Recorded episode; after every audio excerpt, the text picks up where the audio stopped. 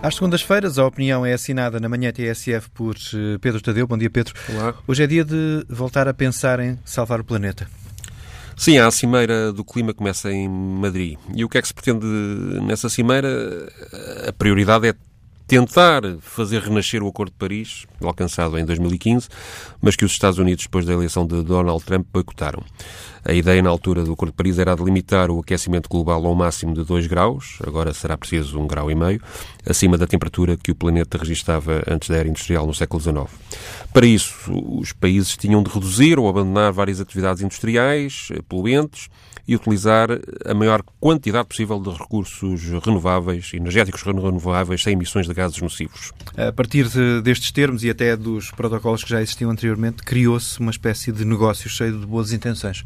Um negócio e quase um, uma ideologia. O capitalismo até inventou um nome para este, para este negócio, a descarbonização da economia. Um objetivo que leva Estados e grandes empresas a investirem gigantescos recursos em energias ditas limpas, como a solar e a eólica, e a lançar eh, campanhas de propaganda mundial para convencer pessoas e Estados a pagarem mais às companhias de eletricidade pelo consumo de energia verde do que pagam pela energia produzida com combustíveis fósseis. Então, estamos aqui a falar de um negócio que, ou que as boas intenções não correram como esperado?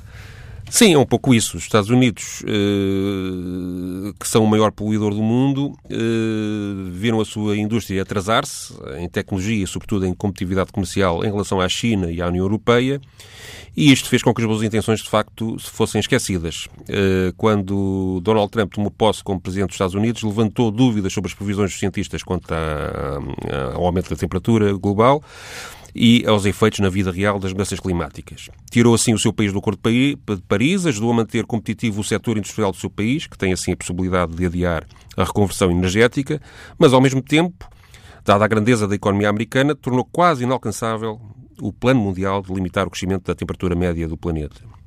Assim, a dificuldade em generalizar o consumo de energia limpa é ainda mais difícil e sai mais caro por causa do quase abandono da energia nuclear que quando funciona não polui a atmosfera, mas que tem potencial letal dramático, como foi exemplificado pelos acidentes de Chernobyl em 1986 e Fukushima em 2011, o que leva as populações naturalmente a terem medo da instalação de centrais nucleares. Ou seja, estamos aqui a sair, eh, até a propósito disto, de, de um Black Friday, de um fim de semana de descontos, salvar o planeta parece chocar com a ideia de desenvolvimento e também de tecnologia, não é?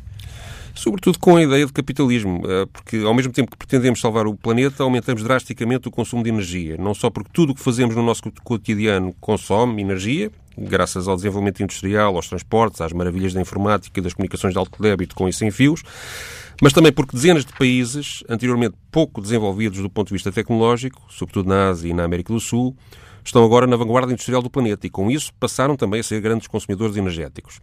É neste quadro que o país mais poderoso do mundo a recusar o compromisso para reduzir os gases perigosos para o clima, com largos setores populacionais do planeta a dependerem o seu modo de vida do consumo energético excessivo ou poluente, com um negócio da energia verde contaminado pela tradicional ganância capitalista.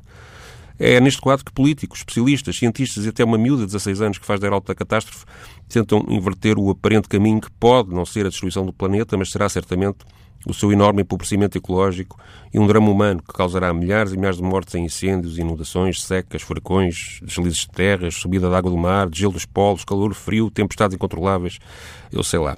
A boa vontade e o bom senso ecologista, até o ambientalismo pouco radical, estão entalados pela pressão da sociedade globalizada e financeira que construímos e servem mais de arma de propaganda e contra-propaganda entre quem tem pânico do futuro e quem tenta ignorar a realidade da degradação ambiental. E aqui voltamos ao início, vamos ou não eh, salvar da morte o planeta? É provável que sim, mas enquanto a ganância capitalista governar o planeta, só teremos a certeza de o conseguir se o negócio verde der mais lucro que o negócio da poluição. E isso, além de ser triste para quem acredita na capacidade humana de se governar a pensar no bem comum, está bem longe de vir a acontecer. Por isso, esta cimeira de Madrid será frustrante. Pedro Tadeu, a assinar a opinião nas manhãs TSF às segundas-feiras.